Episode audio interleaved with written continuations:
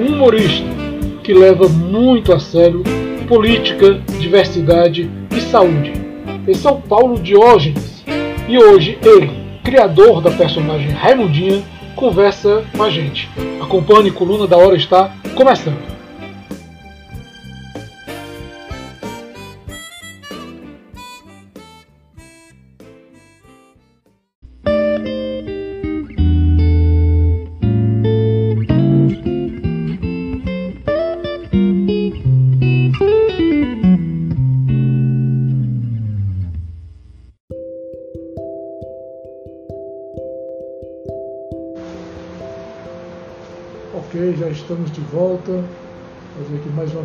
Para chamar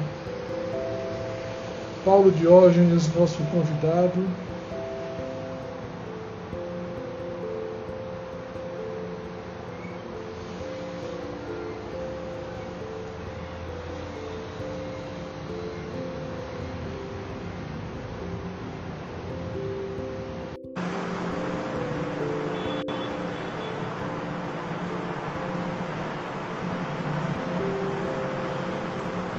Opa, agora vai dar certo. Paulo Diógenes. Agora deu certo, né? Deu certo, que bom ter você. Deixa eu ajeitar aqui que. Bate-papo, que beleza.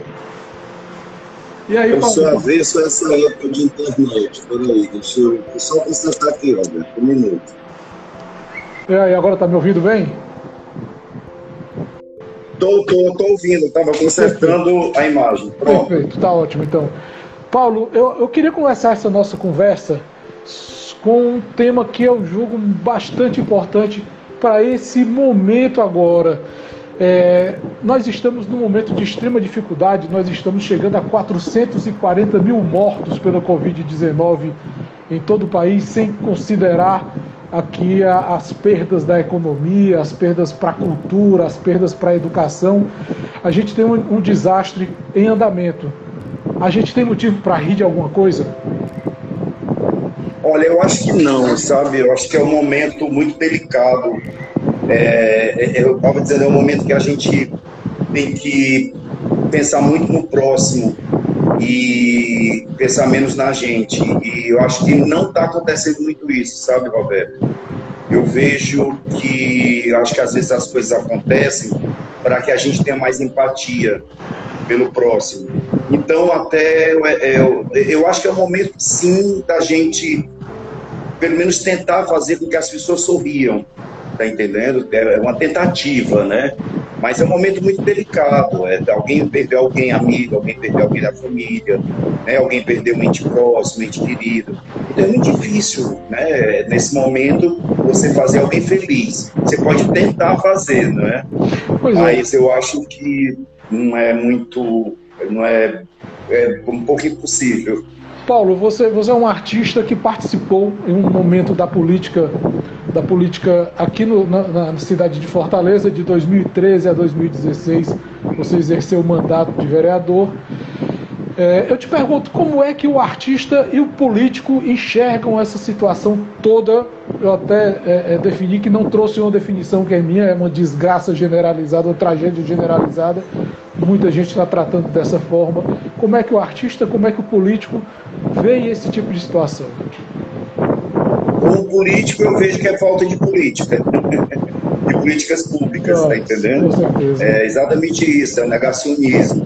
É, desde o começo, se ela fosse tratada como uma pandemia, se ela fosse tratada da maneira que é para ser tratada, né? Eu acho que não, não, eu acho que hoje a gente não teria tanta morte, né? Que está acontecendo, essa desgraça toda. Para mim isso é terrível, né?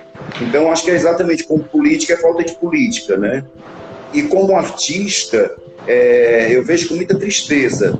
Eu, eu digo sempre para as pessoas próximas que o artista ele tem um olhar diferente, sabe, Roberto?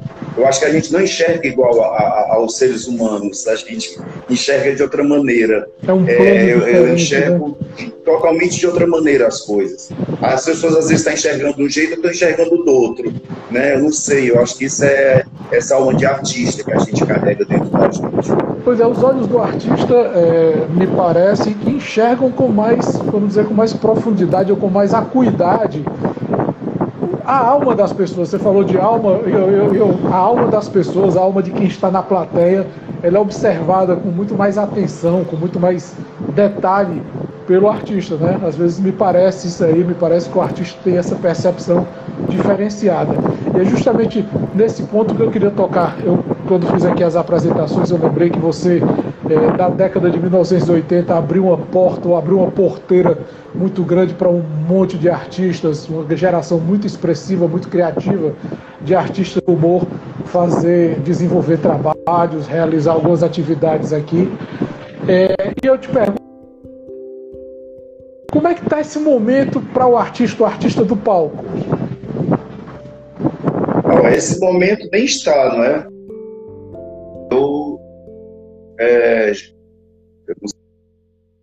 Sei se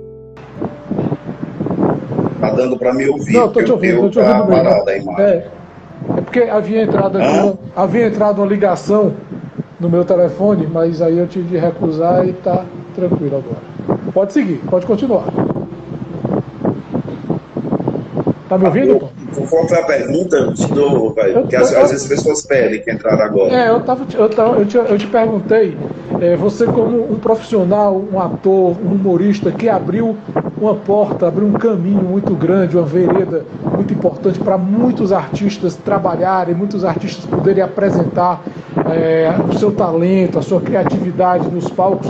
Como é que, como é que você, como um pioneiro, está enxergando essa situação, está avaliando essa situação, que é uma situação que tem afetado com extrema gravidade a classe artística, a classe cultural, o trabalhador da cultura? Eu acho que foi uma das primeiras a ser afetadas e eu acho que vai ser uma das últimas a voltar, sabe?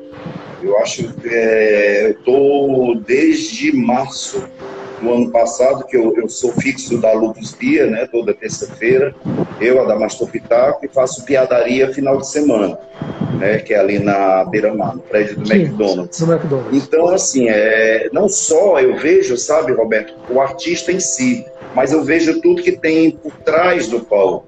É o técnico de som, é o técnico de luz, é, é, é, é toda, é, uma, é, é, muito grande, as pessoas não imaginam, é, quando você está no palco, que tem por detrás disso tudo, é o produtor, é o diretor, é, quer dizer, então, atinge muita gente. Se a gente, se a gente imaginar de forma muito ampla, até o, o, o, o flanelinha que toma conta de carro na porta do teatro, na porta da casa de show, tem uma, uma, uma interseção econômica nesse, nesse cenário, né?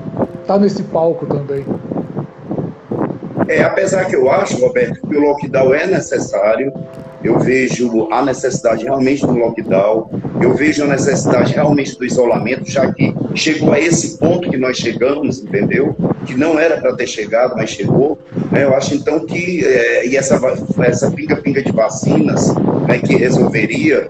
Então, eu, eu assim, eu, eu, eu mesmo estando em casa, eu mesmo passando, né, eu estava dizendo, eu a minha vida inteira eu nunca é, vi o que eu estou passando agora entendeu? É, assim, nunca, nunca passei. Mas eu digo assim, é, é também um teste de minha sanidade mental, tá entendendo? É uma testagem de sanidade mental. Justamente é, é, nesse tópico da sanidade mental, até 2012 você esteve à frente de uma, de uma comunidade terapêutica de atenção a pessoas em drogadição. É, e a gente sabe que o que o público de forma geral, é muito fragilizado em relação à saúde mental. É, essa situação toda preocupa, as comunidades estão bem preparadas para é, alcançar ou para chegar, para receber, para acolher pessoas. Como é que está essa situação agora, Paulo? Olha, primeiro assim, explicar às pessoas, né, para que as pessoas entendam um pouco, eu, é, eu digo que eu sou um dependente químico em recuperação. Quando eu falo dependente químico em recuperação, as pessoas não entendem. Porque a, a dependência química, que é a adicção, né? A adicção vem do grego, que é, que é escravo de algo. Né? Então, eu, é, é, é eu tenho essa doença, né? que eu chamo, eu, eu trato como doença. Né? Que é a doença é, ela é progressiva, incurável e fatal, né? E é, é, as características é a compulsão e a obsessão, né? Então, assim, eu, eu fiquei limpo, sem drogas, em 1999. Em janeiro de 1999. Eu tenho 22 anos limpo, só por hoje, né? Que é só. Aqui tem tatuado. Essa só por é, hoje, é porque é um dia de cada vez. É como diabético, ele é, é o tratamento diário, né? E as pessoas dizem, mas Paulo, você com 22 anos limpo, você não bebe uma cerveja, você, eu digo, eu digo, gente, é, eu, eu, eu, não recrimino ninguém, sabe, Roberto? Eu estava dizendo ontem, conversando com o meu psiquiatra, você pode fumar maconha do meu lado, pode cheirar cocaína do meu lado, pode beber do meu lado, eu é que não posso. Né? Pelo fato de eu não poder, né? que ninguém pode, cada um cuida de si. Né? Mas a comunidade terapêutica, depois que eu estava limpo, é, eu já estava 10 anos limpo sem drogas, eu me sentia muito egoísta né? Que eu dizia, gente, Deus me deu a minha recuperação, né? A minha sanidade e eu não faço nada por ninguém. Eu acho isso egoísmo, né? Então resolvi montar uma comunidade terapêutica chamada Fazenda Luz do Mundo. Era uma comunidade terapêutica sem fins lucrativos. Né? Era, é, eu pegava pessoas na, na rua, levava para tratar, tudo. Meu filho me ajudou muito. Eu digo que era uma, uma instituição um pouco familiar porque meu filho me ajudava, meu pai, Osmar Diógenes, me ajudou muito também, e eu, né? Então, assim, ali eu tratava de pessoas. Por quê? Porque eu, eu vi a dificuldade que as pessoas têm em aceitar. Se você disser para uma pessoa assim, eu, a, quando eu fui eleito, meu primeiro discurso né, na tribuna foi dizendo que eu era um dependente químico, em recuperação. E, e ali onde eu estava, qualquer um poderia estar. Né? Dependia só de você. É, e os vereadores todos ficaram muito chocados, né? Como é que uma pessoa fala que foi usuário de droga na tribuna? Mas, é, mas eu queria mostrar para as pessoas exatamente isso, é um exemplo, né? Que eu estava lá, mas que eu acho que poderia qualquer uma pessoa estar ali se entrasse em recuperação. Porque é uma doença que depende só da gente. Não adianta, Roberto, a família inteira querer se a pessoa não quiser. Porque às vezes a pessoa diz assim, ah, e agora também tem um, um erro muito grande, que tem famílias que, que só um instante, tem famílias que, que, que, eles, que eles estimulam, tá entendendo? Assim, é uma, uma, uma senhora amiga minha que vai dizer assim, ah, meu filho, ele vende tudo, mas eu dou a roupa de novo, ele, vem, ele vai, vende o carro, mas eu dou outro de novo. É, é, é ali você está só alimentando a doença da pessoa, tá entendendo? Ali é, você não pode, vai interna, ou vai e, e leva um psiquiatra, faz um tratamento, tá entendendo? Porque ali você está só é, é, é, tirando a sua própria culpa. Porque geralmente os pais acham que são culpados. Pai não tem culpa, mãe não tem culpa. Dependência química não é questão de educação. Para mim é uma questão que a pessoa nasce, é uma questão de doença mesmo.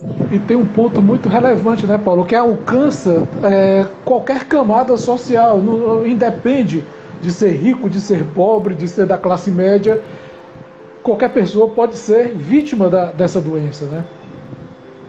Com certeza, não tem, não existe. Claro que, que, que, que a atenção né, mínima, eu vejo né, a, classe, a classe mais baixa, né, a classe social, né, que eu acho que, que são pessoas que são é, excluídas da sociedade, são pessoas que são invisíveis da sociedade, e que eu acho, que eu digo e deixo bem claro, que até hoje não existiu dentro do governo nenhuma política pública efetiva em relação à dependência química. O que existe é uma maquiagem. Que existe é dizer assim, não, nós estamos, não estão, não estão, não estão, não existe. É não existe nenhuma política pública. Como é que você avalia as políticas públicas? Agora eu já estou vendo que você acha que não existe. É, o que é que precisa? O que é que precisa haver de política pública na área da, da atenção ao drogadito? É um problema, um problema social, Roberto. Eu acho que tem que começar porque o, o, o jovem, se ele está numa comunidade, é, é, se ele mora na, na, comunidade dele, e se ele não tem um esporte, se ele não tem um teatro, se ele não tem nada, tá entendendo? A ociosidade, e ele vê ali o amigo dele a mãe dele sendo empregada doméstica, trabalhando o dia inteiro, e, e, com pouco dinheiro, amigo dele andando de carro, com, com um cordão de ouro no pescoço. Então ali ele vai para aquele lado, que para ele é mais simples, entendeu? O que eu acho que é, é, é, políticas públicas efetivas dentro desses lugares. Né? E, mas como você disse que é qualquer classe social, tá entendendo? A, o, o, a sociedade também, as pessoas com poder aquisitivo maior, também passam por isso. Só que eu acho que quem sofre mais são as pessoas de poder aquisitivo baixo. Cara, a Globo, Globo Play está exibindo agora, ou colocou no, no ar há pouco tempo, uma, uma série chamada Onde Vai Meu Coração, Onde Está Meu Coração, estrelada pela é. Letícia Colim, a menina, por sinal, é espetacular, Colim. grande atriz. E trata exatamente disso aí. É uma família abastada, uma família com acesso à informação, com acesso à educação, uma médica viciada em crack, né? Esse é, esse é o drama que a gente já sabe que existe de forma, não só na ficção, existe de uma forma muito real e muito concreta. Paulo, eu queria, eu queria divergir aqui um pouquinho, é, é, tangenciar um pouquinho para um outro assunto que é a arte. É, outro dia desses eu vi a, a Raimundinha na Ana Maria Braga, de manhã cedo, na, na, na, no jogo de panelas. Eu Foi sei, ontem. É, a gente sabe que a Raimundinha não existiria sem o Paulo Diógenes. E o Paulo Diógenes sem a Raimundinha, o que seria dele? Olha, eu tenho uma frase que eu digo assim: Deus ele é tão, ele é tão sábio que ele colocou a Raimundinha na minha vida porque ele sabia que sozinho eu não conseguiria viver. Ela é teu alter, alter ego? Não, eu, assim, eu nunca, uma, uma, vez um amigo meu que é psicólogo, é, que eu sou da geração do humor da década de 80, que esse negócio de alter ego, digo, não, eu, eu a Paulo, vem cá, eu não sei, eu sei que a Raimundinha, eu nunca é, parei muito, né, para estudar a parte psicológica da história, né. Ela Entendeu? te diz, ela te nunca... diz o que fazer em algumas situações, o que é que a Raimundinha faria? Olha, eu, eu, eu digo sinceramente, eu, eu, eu, não, eu nunca escrevi nada na minha vida, eu não tenho um texto escrito na minha vida, nunca escrevi, é, tudo meu, é, às vezes eu, antes de entrar em cena eu fico parado e digo, eu vou dizer isso, vou dizer isso, entra, eu não digo nada. Porque eu acho que o humor, ele é exatamente isso. Ele deixa de ser humor quando ele perde a espontaneidade e a naturalidade. O humor, ele tem que ser espontâneo, ele tem que ser natural, entendeu? Então, assim, eu deixo a Raimundinha à vontade. A Raimundinha, eu já, eu já passei vexame com ela, tá entendendo? Eu, eu fui fazer o Faustão na década de. Foi começo dos anos 90. Ô, mas também eu estava drogado na época e mandei ele calar a boca, tá entendendo? A Raimundinha mandou. Falei que ele falava muito. A Raimundinha, né? então, assim, são coisas que eu não faria. E às vezes eu assisto e digo, meu Deus do céu, como mulher louca. Como é que faz uma coisa dessa? Eu, eu, eu, lembro na década de 80, não sei se você ainda está usando, mas no, no, finalzinho do show você fazia é, uma música, faz, é, Sonhos de um Palhaço. Sonhos de um Palhaço. Do Sérgio Sá. E eu te pergunto, dentro dessa música, você é palhaço sem querer? Todo mundo é, eu acho. Eu não, não sou só eu. Numa sociedade, eu acho que a gente vive, a gente é palhaço sem querer, entendeu? A gente é palhaço. Nós, nós todos hoje em dia, né, nessa política atual que a gente está passando, a gente é palhaço sem querer. Precisamos rir um pouco de nós mesmos, né? É, não, eu digo até mesmo que as pessoas às vezes também é, é, tentam, né? Até a gente um pouco de palhaço. Paulo, vamos aqui para um outro assunto que eu acho super importante, eu acho que é muito necessário que a gente trate, é a diversidade sexual. Você já foi coordenador é, de, de, de, políticas públicas é, para diversidade sexual é. é. em Fortaleza. É, a gente sabe que existe muito preconceito, mas a gente sabe também que existem muitas pessoas que enfrentam o des... é um desafio diário de enfrentar violência, enfrentar preconceito, enfrentar insegurança, incapacidade ou a dificuldade de assumir para a sociedade aquilo que são, aquilo que de fato são. Como é, como é esse drama, Paulo? É um drama também, né? Primeiro, o que eu vejo é que eu acho que ninguém tem obrigação nenhuma de assumir perante a sociedade sua orientação sexual. Isso vai de cada um. Tá entendendo? Eu não vejo assim, ai não, é, é, é, fulano é obrigado. Ninguém é obrigado. Eu, eu, eu, Mas é um direito. gosto disso, entendeu? Mas Hã? é um direito. É um direito. É um direito. É um, é um direito que, assim, que cada um tem de, de sim ou não, entendeu? Claro. Por exemplo, sofre muito quem está na linha de frente. né? Essas pessoas que estão na linha de frente, essas pessoas que estão apanhando todo dia, tá entendendo? É, estão protegendo essas pessoas que a gente diz que está no armário, né? Mas eu acho que se, tá, se a pessoa se sente bem estar no armário, que fique no armário. Eu acho que para mim não. Agora eu, eu, eu para minha pessoa, que sempre eu gosto muito, não gosto de julgar os outros e sim a mim e de me ver. Eu acho que a gente tem necessidade sim tá entendendo? De dizer que um, que um gay pode ser vereador, que um gay ele pode ser ele, ele, ele pode ser dono uma comunidade terapêutica, o gay ele pode fazer um trabalho filantrópico, que um gay ele pode ter uma família, que um gay ele pode criar um filho. Eu tenho um filho, ele acabou de sair daqui da minha casa, ele tem 30 anos, eu criei e não é gay. Entendeu? Eu criei e não é, não existe isso. O necessário... Eu fui criado por um casal hétero o necessário é viver com respeito, né? com respeito, com respeito às, às, é, às compreensões de cada um, as facilidades e as dificuldades de cada um, ou seja, você ter uma convivência harmônica, independentemente de ser gay, de ser LGBTQI, de ser é, é, heterossexual, o importante é o respeito, né? É, eu, eu digo sempre, se eu luto contra está dentro das pessoas é, é, que são preconceituosas, eu luto contra essas pessoas, eu, eu, é porque eu vou ser preconceituoso com elas, tá entendendo? Eu, quando eu fui vereador, eu, eu, eu, eu tinha uma relação ótima com os outros vereadores, é, por exemplo, das pessoas que eram pastores da Universal, é, que eu tinha da Assembleia de Deus, eu abraçava, beijava todos, é, e eles tinham o maior respeito, como eu tinha o maior respeito também, tá entendendo? Como eu posso lutar contra a intolerância se eu vou ser o primeiro intolerante? É verdade. É isso aí que eu penso, entendeu? Então a pessoa diz, mas Paulo, tu, tu, tu fala com ele, tu, tu abraça ele. Abraço, se ele me abraça, eu abraço ele. Tá entendendo? Se eu luto contra a intolerância, eu que vou ser intolerante. Então, não, não é ele que está sendo intolerante.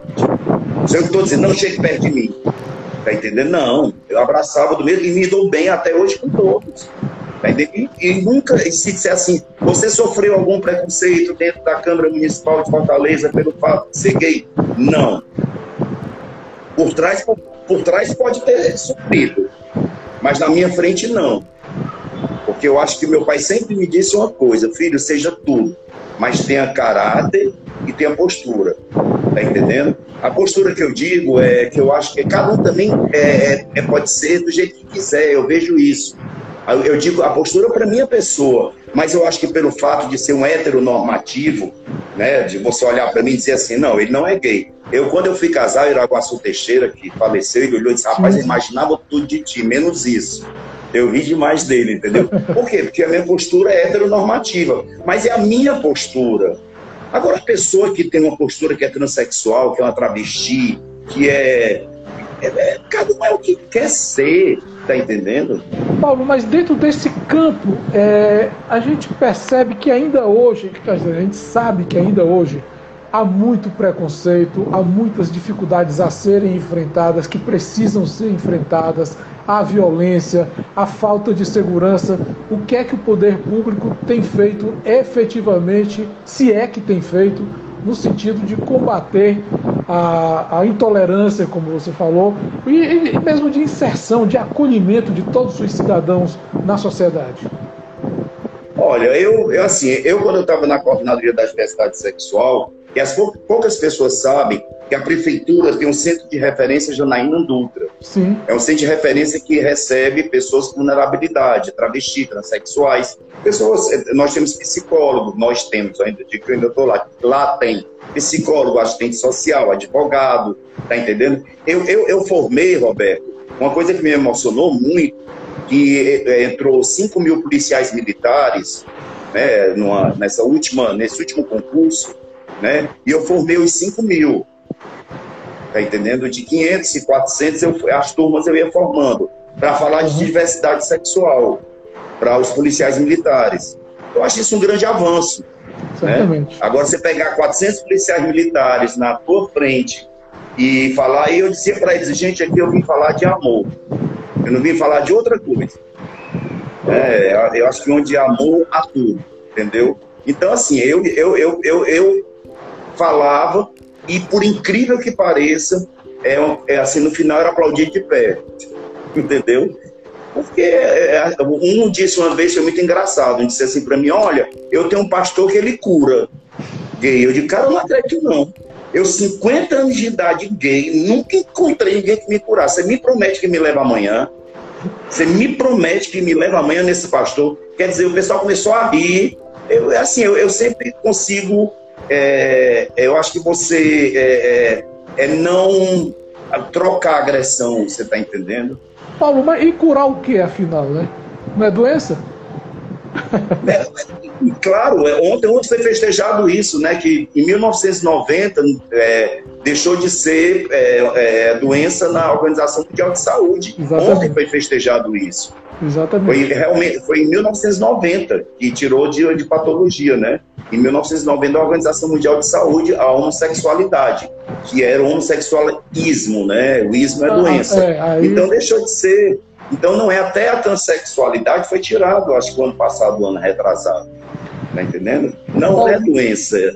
Quando você era vereador, aconteceu um caso, eu acho que foi, que, que foi na época que você era vereador, aconteceu um caso gravíssimo aqui em Fortaleza, de extrema brutalidade, que foi o caso da Dandara.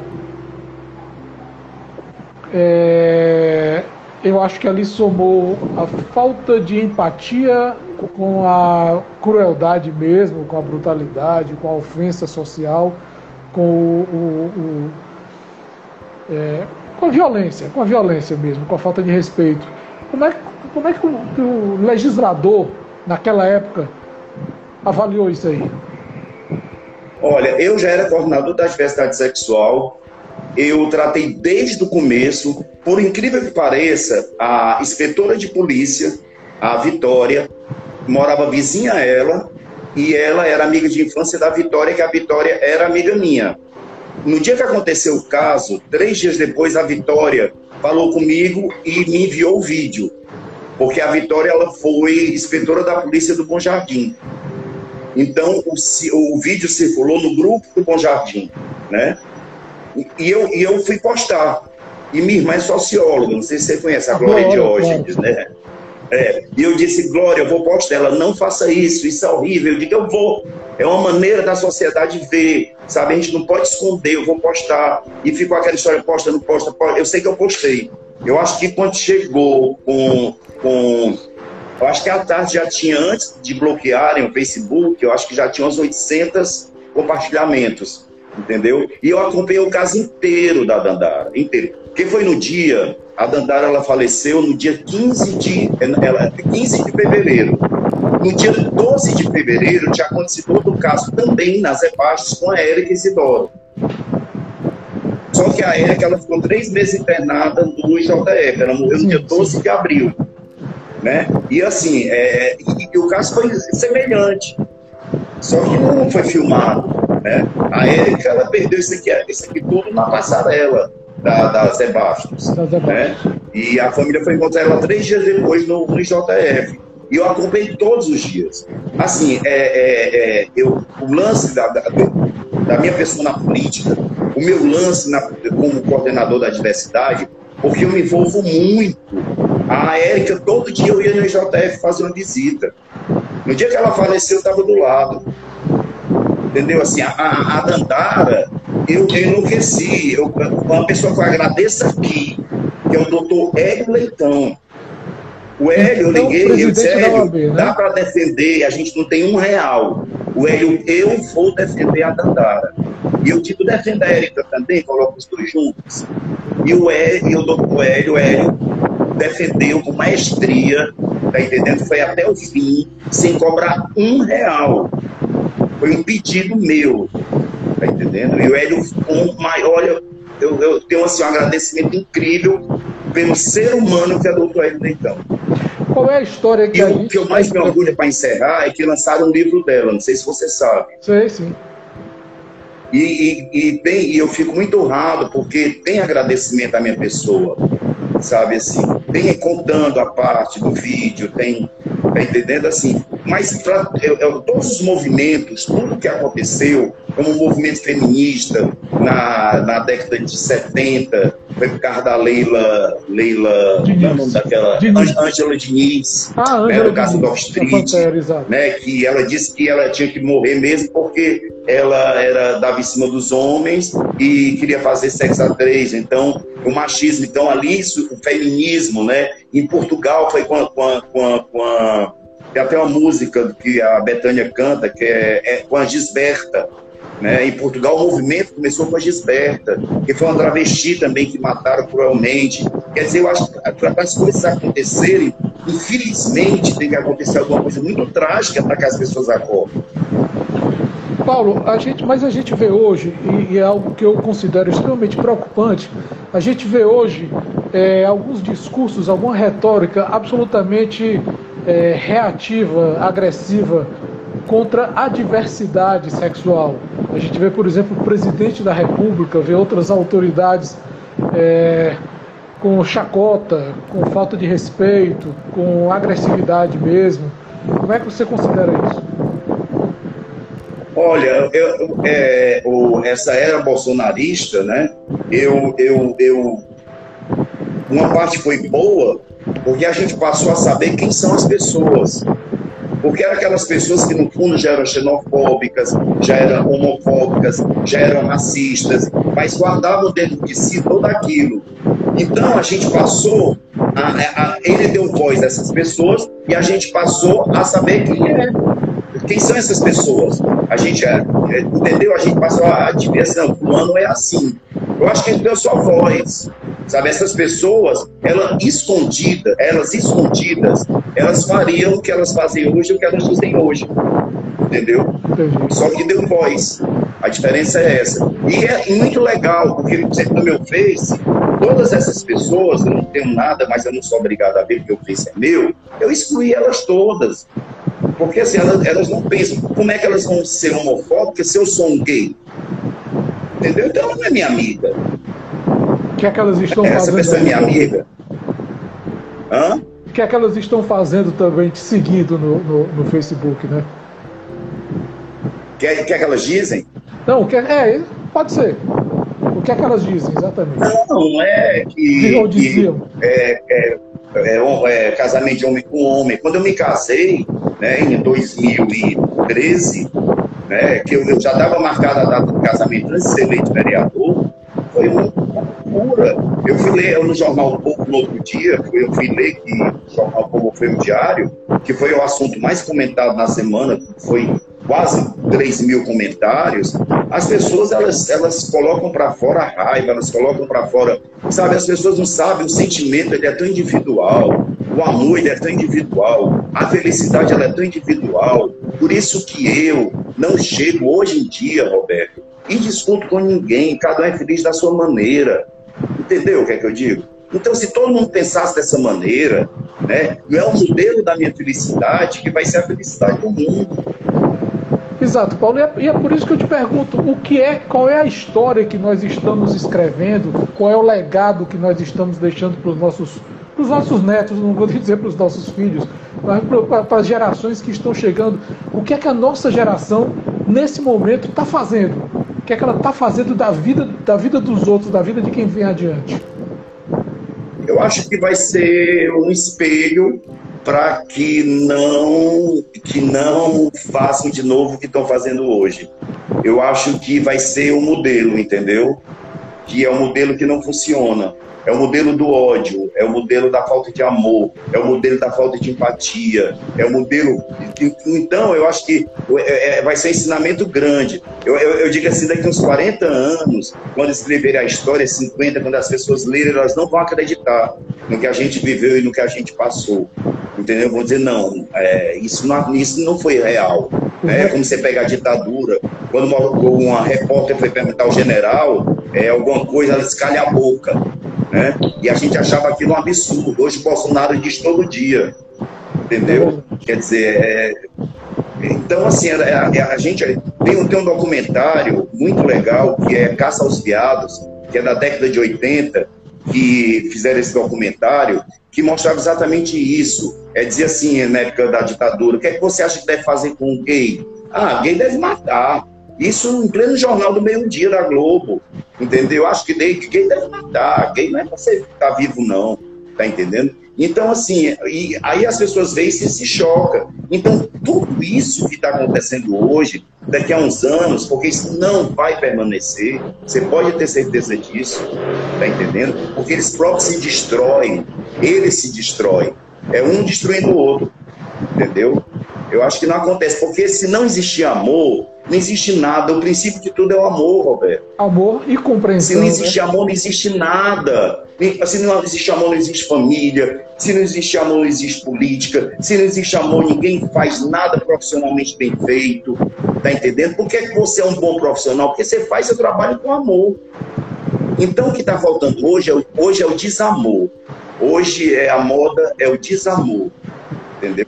Então, é. assim, eu acho que o amor, ele, o amor, ninguém vence o amor. Eu acho que o amor ele vai voltar e as pessoas vão se envergonhar do que a gente está passando durante esses três anos. Algo, algo que me chama muita atenção é a disseminação em, de, do desamor em vários ambientes. A gente vê na política, por exemplo, é, gente pregando contra a qualificação da escola, da educação, contra a qualificação da saúde, contra a qualificação da inteligência mesmo das pessoas. Querendo eliminar Paulo Cubé, querendo eliminar. Gente, às vezes a gente associa isso um pouco ou muito à, à, à religiosidade, à igreja que é conservadora e tal, não sei o quê. Mas se você perceber, há pessoas que têm uma retórica extremamente retrógrada é, que não estão associadas ou vinculadas a nenhuma atividade é, espiritual, religiosa, nada que, que, que, que, tenha relação com igreja, com alguma manifestação desse sentido, né? Não, é, tem muitas pessoas também que se escondem atrás da religião, né? E é que Deus me perdoe, mas é, é, você é, pegar casos como do Jairinho, né, que é a pessoa religiosa, não estou falando de religião, estou falando de religiosos, é totalmente diferente. Né? A gente tem que diferenciar. Você pega o religioso, como Jairinho, a Flor de Lis religiosa. É, eu estava vendo um pastor ontem que estuprou uma criança de 7 anos de idade. Quer dizer, eu acho que muita gente se esconde atrás da religião. É, para ter todos esses preconceitos. Padre Robson, é, né? Aí as... Goiânia, né? É, então as pessoas escondem, se escondem atrás, tá entendendo? Da, da, da, religião, porque ela mesma é preconceituosa. Ela mesma, eu, eu, eu, eu, eu acho que, que ninguém nasce, eu, eu, eu para mim, sabe, Alberto, eu acho que, que ninguém nasce preconceituoso, ninguém nasce racista, ninguém nasce xenofóbico, homofóbico. Tudo isso é o meio que você vive, é o meio que você. Eu acredito muito nisso. É o meio que você circula. Eu, por exemplo, eu com 17 anos, eu, eu saí de Fortaleza e fui embora do Rio. Porque eu não aguentava, porque eu era o filho do deputado. Eu não tinha nome, eu não tinha endereço, e eu não tinha. Eu, eu era o filho do deputado, isso me incomodava. Sabe? Não, eu, eu sou eu sou Paulo. Sabe? Eu penso, eu falo, eu, entendeu? Então eu vim embora. Para que, que eu fosse eu mesmo. Foi aí que nasceu Agora, a Raimundinha? pessoas têm essa coragem. Foi aí que nasceu a Raimundinha? Como é que nasceu a Raimundinha? Foi no Rio de Janeiro, assistindo espetáculos, assisti um espetáculo chamado de Cicroquetes, que foi um dos espetáculos Sim. mais maravilhosos que eu vi na minha vida, com Lane Dale e tudo. E naquele dia que eu achei aquele espetáculo, minha vida mudou. Eu digo, é isso que eu quero fazer. Depois assisti Mimosas até certo ponto, que era outro espetáculo que tinha, mas já era mais com travestis e transexuais. A, a, o, a, de croquete não, eram, eram todos, né, não, não tinha travesti nem transexual, era todos, dança, a maioria gay. Dança, né? É, era, era lindo o espetáculo. Então eu mudei na minha cabeça, eu quero fazer isso na minha vida. Porque eu já saí daqui, eu fazia teatro, né? Eu comecei teatro em 79. Eu comecei com Valden Luiz. O professor né? Valden eu fui da, professor do, no colégio eu, cearense. Pois é, pois eu, olha, eu, eu, eu, eu entrei, eu, eu, de, de penetra sempre, né, com 16 anos, eu entrei no grupo de teatro da Universidade Federal do Ceará, que era o tio de Honório, ela montou um grupo de teatro do pessoal da comunicação, era o Nonato Albuquerque, a Rita Teixeira, era... era Miguel eu entrei Macedo, no meio desse Miguel espetáculo. Macedo, o Bossi Maia. É, é, foi na, da, da época da, da Erotilde. Então eu fiquei. Só que não aceitava, o papai não aceitava, então eu fui embora pro Rio. Né? Eu digo, não, vou no Rio viver minha vida. Quando eu, eu, eu disse, mas aí quando eu voltei para cá, eu digo, gente, que sociedade mais careta, que sociedade mais machista, né? Eu digo, eu vou, vou fazer o que eu quero na minha vida. Eu era funcionário do BEC, do Banco do Estado do Ceará. Sim. E larguei o banco, o papai disse que eu ia ficar rico, pediu um apartamento, então me desvencilhei de tudo e disse, eu vou ser feliz e vou fazer o que eu quero.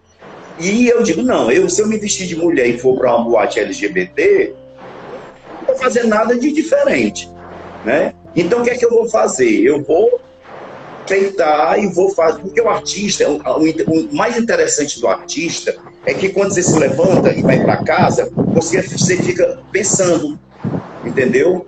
Você entra num teatro, uma pessoa e sai outra. Quando você entra num show e sai outro, eu acho que você usou seu papel de artista. Então eu, eu digo, não, vou começar. E o engraçado é que eu comecei, Roberto, eu comecei no, assim, eu comecei na, no Chopin Bar, no Shopping Aldeota, sim, sim. do Américo Picanço. Quem me deu muita força, que eu tenho um agradecimento até hoje, hoje é o Aymar Martins, que era dono do My Way, do Piano no Bar. tronco do Saputi. Tronco do Saputi fica Pronto, pertinho do, do Aymar. Do Aymar. É, antes era tinha o, o, armário, né? O, o bar chamado armário, que era, era do o armário. E do Mário, né? E do, e do Mário. É. E depois foi o tronco. Então, eu fui para o, Aymar, eu fui, eu fui fazer show, uma feijoada que tinha uns domingos, no Yacht Club, no My Way, que era do Aymar. Sim. Entendeu? Então, eu, eu peguei já um público, tu imagina, né? Você pegar já um público de elite, né? Já pega um público assim e, e uma pessoa que me deu muita força foi Ana Risato, tá entendendo? E uma pessoa que se apaixonou por mim, que eu me apaixonei, foi o Francisco Bilas. Sim, é editor do Diário do Nordeste. Pronto. Uhum. O Bilas, ele quando me achou com a tia Eli, que era a mulher dele anterior, a Eli, a tia que eu chamo de tia Eli, ela, ele ficou fascinado. Né? E eu nunca me esqueço, o papai detestava, o papai, o papai morria de vergonha. Aí quem foi me assistir? Dorian Sampaio. No meu primeiro, meu primeiro Aí, Dória, meu primeiro Pois é, quando o Dória me viu, né, ele escreveu no outro dia meia página de jornal, dizendo que ele nunca tinha visto uma coisa tão maravilhosa, uma coisa tão espontânea, que para ele é, é, é, só se comparava a Desi Gonçalves pelo, como artista, como não sei o quê. Então o papai começou a dizer: Meu Deus, o Sil Dória, né? O Juarez Leitão também foi falar com ele, disse: Rapaz, você tem um filho que é um grande artista. Que o papai não, não conseguia enxergar, né?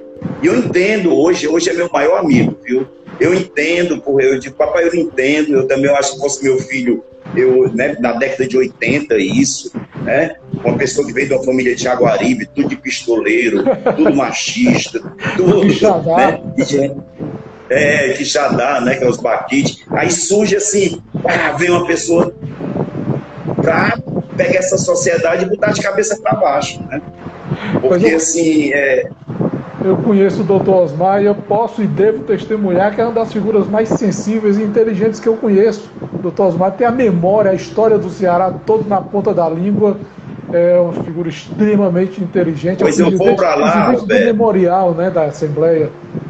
Da Assembleia. Eu vou para lá para conversar com ele. O que eu sei sobre Quintino Cunha, sobre Paulo Ney, o que eu sei sobre é, o, o Manezinho do Bispo, o que eu sei de tudo, né, padaria espiritual, o que eu sei de tudo foi através dele, porque ele foi meu professor. Eu sento lá e começo, papai, vamos lá. E pai, fulano. Aí ele, pá, pá, pá, pá, pá. Isso aqui o que foi? E, então, assim, eu tenho, graças a Deus, eu tenho um pai que tem uma bagagem maravilhosa intelectual, né? Assim, grande intelectual. Eu tenho uma irmã também que eu tenho um orgulho grande, que é a Glória Diógenes, também, que é outra antropóloga. É assim, acho que fui eu que fui o mais, assim, o, o menos literário, né? Paulo, essas personalidades, você falou do Manezinho do Bispo, você falou do Paulo Andei, você falou, aliás, não falou do Antônio Quintino Cunha, né? Quintino Cunha, toda a, a, padaria espiritual, elas te inspiram, essas personalidades da história do Ceará ou da história de Fortaleza, te inspiram? Inspiram porque também na época, na época deles também, né, é, é, a sociedade em si não aceitava muito, né, pelo fato de, de, de, de boemia, né, de se reunirem, não eram bem vistos, né?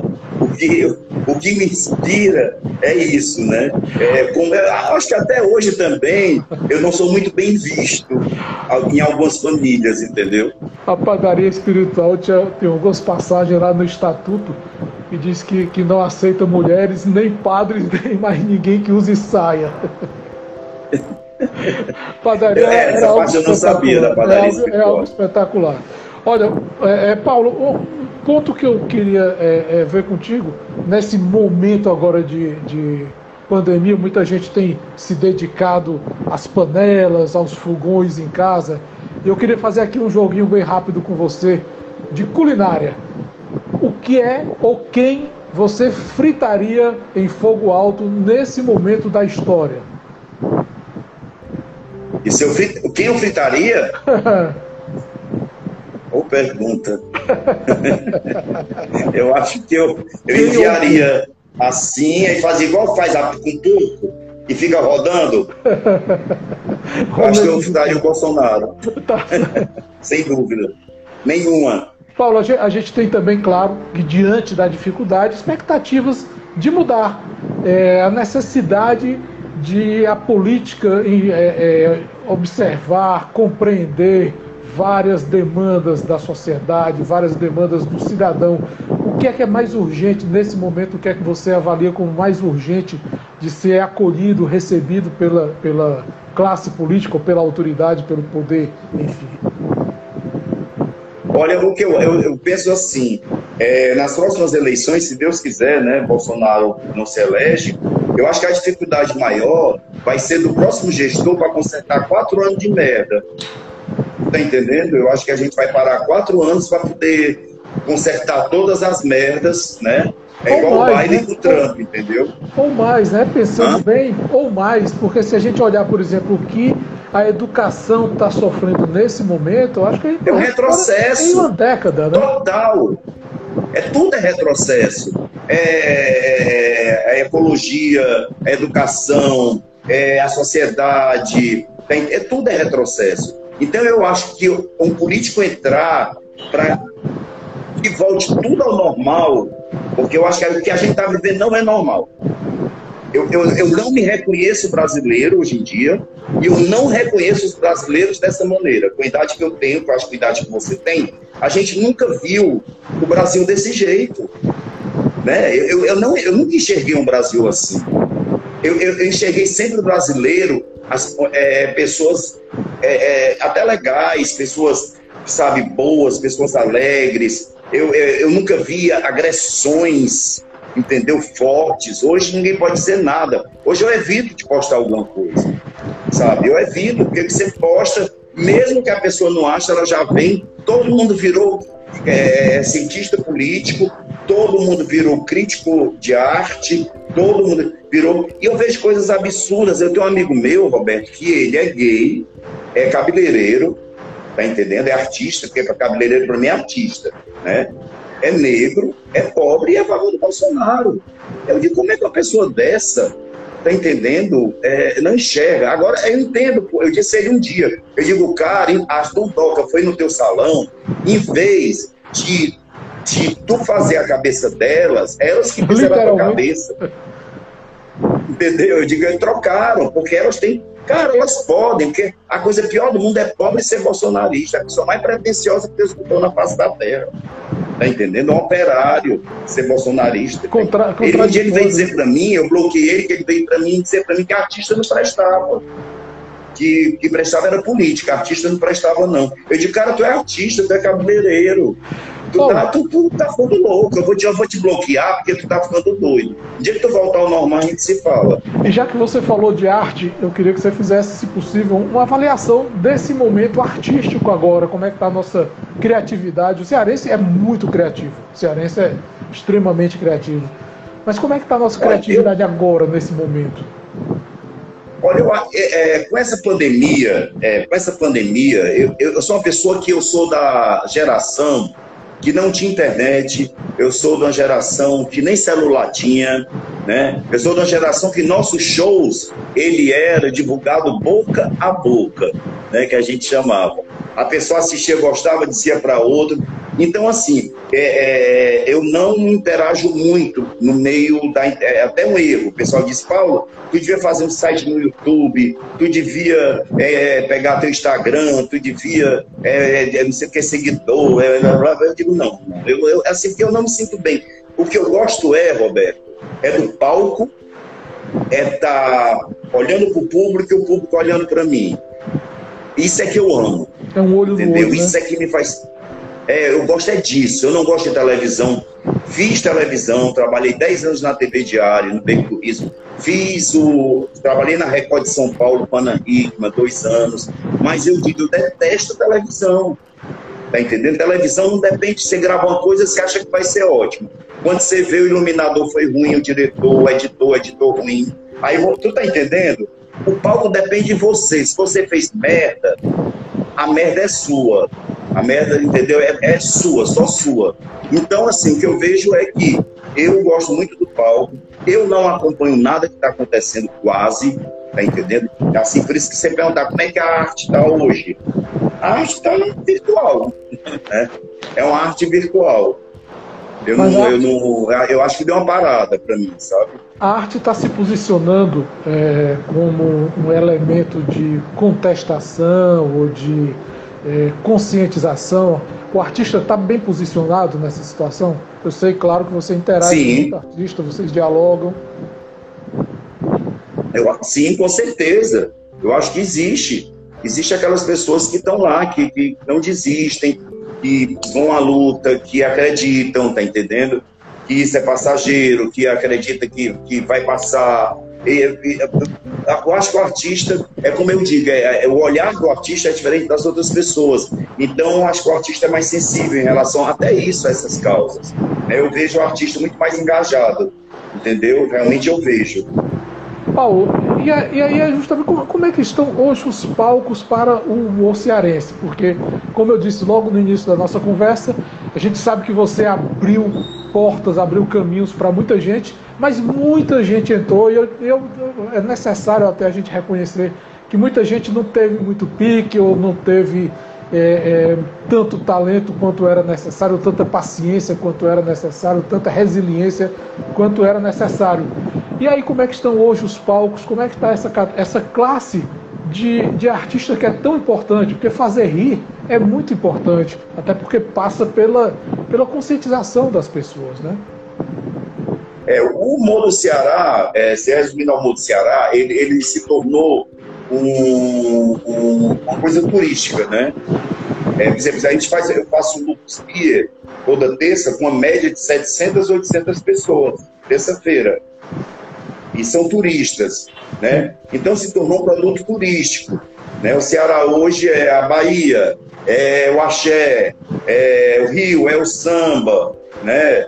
O São Paulo é, e o Ceará é Amazonas, vai os bois, né? Então, o Ceará é humor, né? Se tornou uma coisa característica, o, humor cearense. E está aparecendo muita gente boa, né? Graças a Deus. Porque chegou uma época que deu, esvaziou, sabe? É, deu, deu, deu um, assim, um vazio. Mas, é, e, e, agora não, eu vejo que tem muita gente legal, muita gente boa aparecendo. O humor se reforma, reformula, se recicla, tá entendendo? Então tá aparecendo gente legal, fazendo stand-up, gente. Eu, eu, eu gosto. Eu, eu, eu, acho que. Mesmo sem conhecer muito, sem saber muito, eu sou capaz de, de arriscar dizer que a Raimundinha é, é um, uma precursora do stand-up. Não é a personagem de cara limpa. E me vem a curiosidade: não te interessa fazer stand-up de cara limpa? Não, ô, ô, Roberto, eu estou numa, eu tô numa, eu tô numa fase hoje de vida, né, que eu digo que eu, eu, eu procurei, procurei, procurei, procurei, procurei, e vi que a maior riqueza é a paz de espírito. Tu tá entendendo? Hoje, assim, eu, eu, eu, eu, eu, eu quero estar em casa, eu quero estar em paz, eu quero estar tranquilo. Eu acho que eu já construí uma história, ela já está aí, eu acho que eu já dei minha contribuição. Você está entendendo? Eu não tenho mais. É, meu lance é meus filhos, é minha família. É assim, eu, eu não tenho mais aquela coisa de, ai, não, vou, entendeu? Não, eu não tá tenho. Você pensando em se aposentar ou só em sossegar? É, aposentar eu não consigo, porque o palco é uma terapia. O palco, para mim, é uma doença. Se eu passar muito tempo sem subir no palco como eu estou, eu começo a ficar perturbado, entendeu? Porque é, é o que eu amo, eu amo, eu amo, eu amo o palco. Eu, eu, às vezes eu digo no final do show, gente, às vezes eu, talvez eu não seja nem tão bom humorista, mas eu consigo convencer vocês, entendeu? Porque eu amo, entendeu? Eu amo tanto que eu consigo convencer. Então, assim, é, é, eu não vou deixar, tanto que eu trabalho toda terça, trabalho ao, ao final de semana, eu trabalho duas vezes por semana fazendo show. É assim, mas assim, viajar, aí você vai para o aí vai, vai eu, eu já teve épocas na minha vida que eu acordava e eu não sabia onde é que eu estava. Entendeu? Eu não quero mais isso. Eu acho que eu já, eu, eu digo, eu já contribuí né, para o humor do Ceará. Então deixa vir as outras pessoas.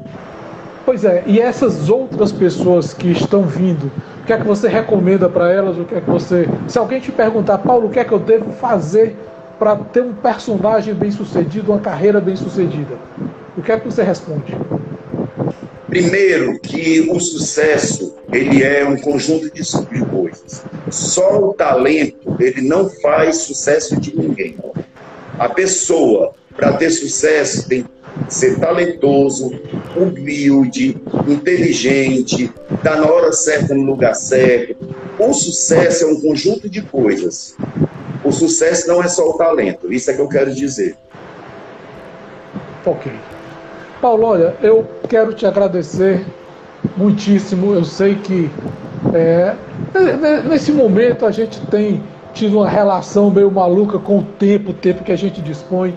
E a gente tem uma hora para conversar, foi para mim algo super interessante. Eu tenho certeza que as pessoas que acompanharam nossa conversa adoraram. E eu quero te agradecer muitíssimo a possibilidade, a oportunidade desse papo. Foi muito bom. Eu agradeço, Roberto, te acompanho há muitos anos, você sabe disso, né? Quantos anos já, né, que a gente, é, eu acho que Quase deve ter uns 30 anos. Como eu, como eu te disse, eu sou teu fã desde a época do tronco do Saputi, ali perto do Jairo. Né? É, é, é eu tô com, com, com 32 anos de humor, né? Pois então, é. é. a gente tem uns 30 anos. Então, assim, eu que agradeço o respeito que eu tenho por você. Eu acho que é a segunda live que eu faço. Porque é, eu não gosto, entendeu? Eu não, imagina, não é coisa assim. É, não, eu não gosto. Eu, assim, é, assim, é, eu fiz duas lives só, a segunda foi contigo. Aí só, ah, vamos fazer live, vamos fazer live. É porque é, é, eu sou antigo. Eu acho que meu espírito ainda é do interior, entendeu? Eu não, eu não gosto de micro-ondas, eu não gosto de nada moderno, não. Eu gosto só de coisa antiga, eu gosto, eu acho muito moderno, entendeu? Eu, eu gosto de corpo a corpo, eu gosto do olhar, eu gosto do ver, eu gosto do pegar, entendeu? Para mim é muito distante, sabe? É uma quando coisa muito mais, distante. Não... Quando tem mais de dois botões fica complicado, né? Eu também tô nessa geração, dessa vibe também. Mas a gente tem que se atualizar pelo menos um pouco, né? tá certo. Paulo, te agradeço mais uma vez, muito obrigado. Quero fazer um convite, é, já que o Paulo não é tão tecnológico, mas você que está acompanhando a gente é tecnológico, então às quintas-feiras a gente está sempre colocando material novo no, como podcast no Spotify. Essa conversa que a gente é, teve agora com o Paulo, a gente pode também acompanhar aqui no IGTV. E eu agradeço muito a presença de todos. Obrigado, Paulo. Um abraço forte. Sucesso para você sempre. Obrigado, Roberto. E vamos perseverar e vamos acreditar que um dia tudo vai mudar. Tá ótimo. Um abraço. Valeu. Um abraço.